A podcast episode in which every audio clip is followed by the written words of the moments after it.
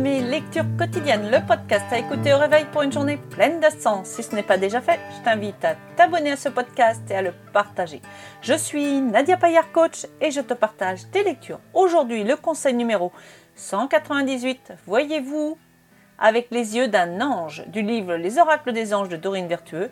Et la question numéro 74, pourquoi ne pas faire passer les autres d'abord du livre Le psy de poche de Susanna McMahon. Nous disposons tous des ressources nécessaires pour donner un sens à notre existence.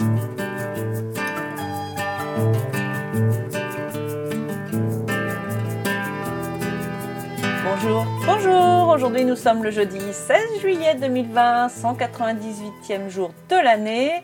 Il en reste 168 jours pour finir cette année. Nous fêtons les Carmen et les Elvire.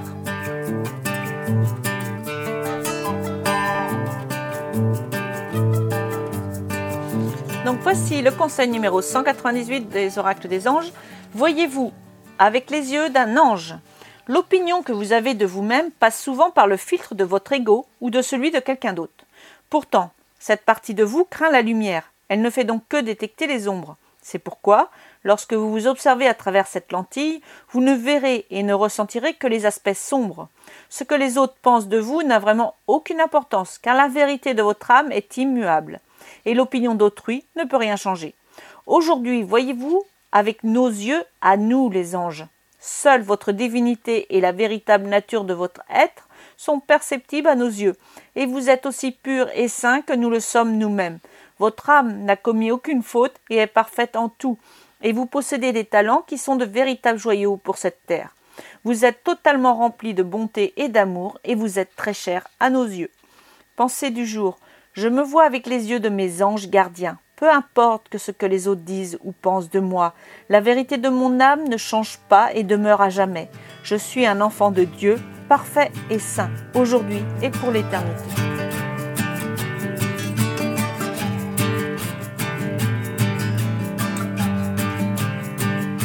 Donc maintenant la question numéro 74 du livre Le psy de poche. Pourquoi ne pas faire passer les autres d'abord? Quand on fait passer les autres avant soi, il est d'usage de dire que c'est pour faire plaisir. Cela revient à faire passer les besoins des autres avant les siens propres. En effet, si nous avons tant que ça besoin des autres, qu'y a-t-il de mal à nous sacrifier pour eux? Pourquoi ne pas faire plaisir ni essayer de rendre les gens heureux autour de nous? La réponse à ces questions est, de nouveau, une question de degré. Parfois, nous pouvons décider de sacrifier ce que nous voulons ou ce dont nous aurions besoin pour faire plaisir à quelqu'un. Quelquefois, nous pouvons essayer de faire plaisir aux gens.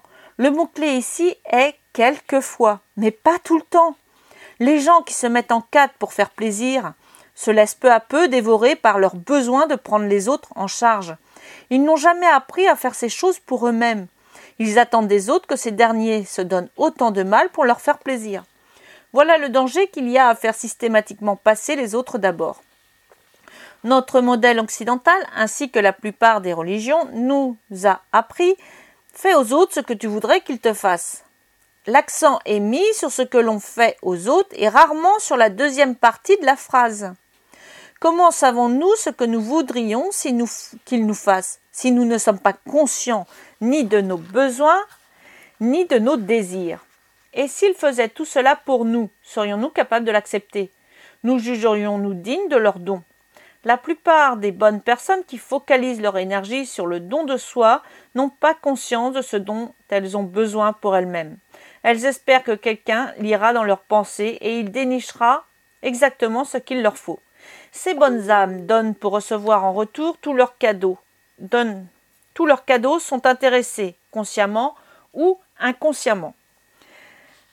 Ces louches donateurs croient souvent savoir ce dont l'autre a besoin mieux que l'intéressé lui-même.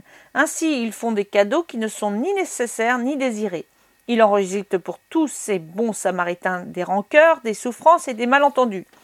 Nous sommes loin du précepte initial fait aux autres.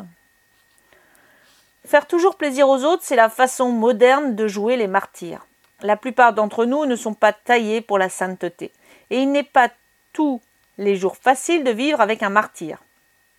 Paradoxe. Les vrais saints donnent parce qu'ils veulent le faire. Au fond, ils donnent pour eux. Ils pratiquent l'estime de soi à son plus haut niveau. Ils comblent leurs plus hauts désirs et s'élèvent au-dessus des soucis de ce monde. La plupart des saints n'ont nulle, conscience de leur sainteté. Celle-ci n'entre pas dans le champ de leurs préoccupations. Ils répondent à une vocation plus haute. Un petit saint qui fait toujours passer les autres d'abord, c'est le contraire d'un saint. Le petit saint n'est que trop conscient de ce qu'il donne, et il le fait de façon égocentrique. Il donne afin que les autres subviennent à ses propres besoins.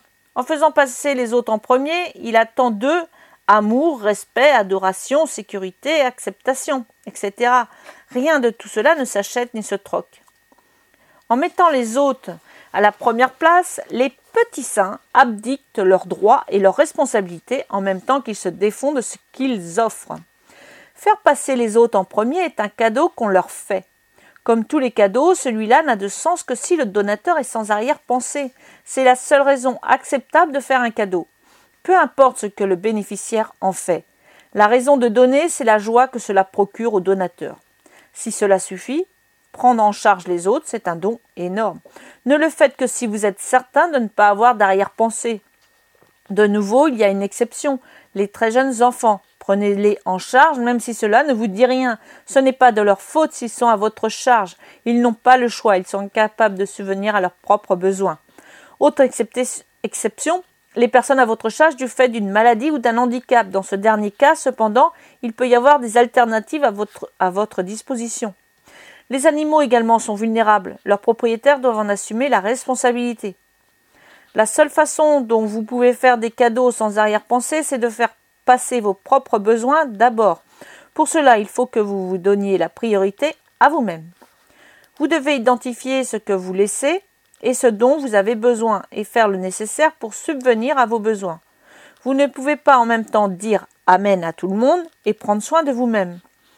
D'ailleurs, une fois que vous prenez convenablement en charge, vous vous apercevez que, votre besoin de complaire à tout le monde disparaît. Quand vous vous aimez vous-même, vous voulez que les autres vous aiment pour ce que vous êtes et non pour ce que vous faites pour eux.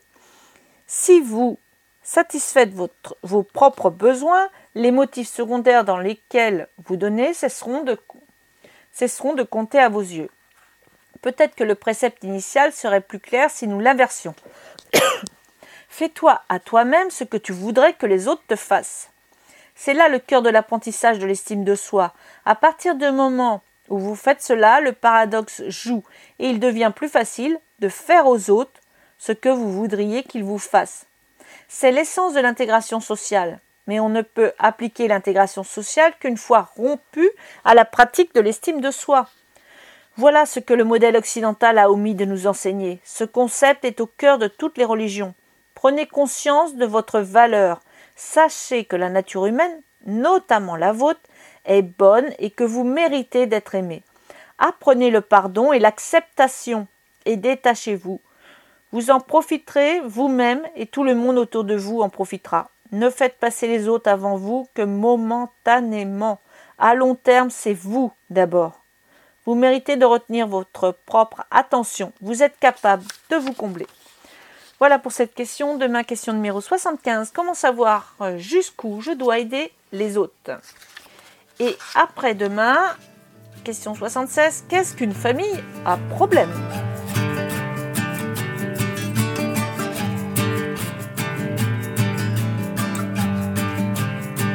Voici la fin des lectures du jour. Tu peux me retrouver sur mon site internet nadiapayer.com pour plus d'informations. Je te remercie de partager ce podcast et je te souhaite une merveilleuse, une magnifique, une douce journée dans la joie, la bonne humeur et je te souhaite également de l'abondance dans tous les domaines de ta vie, d'être en pleine conscience dans tout ce que tu fais, vie ici et maintenant. Je te dis à demain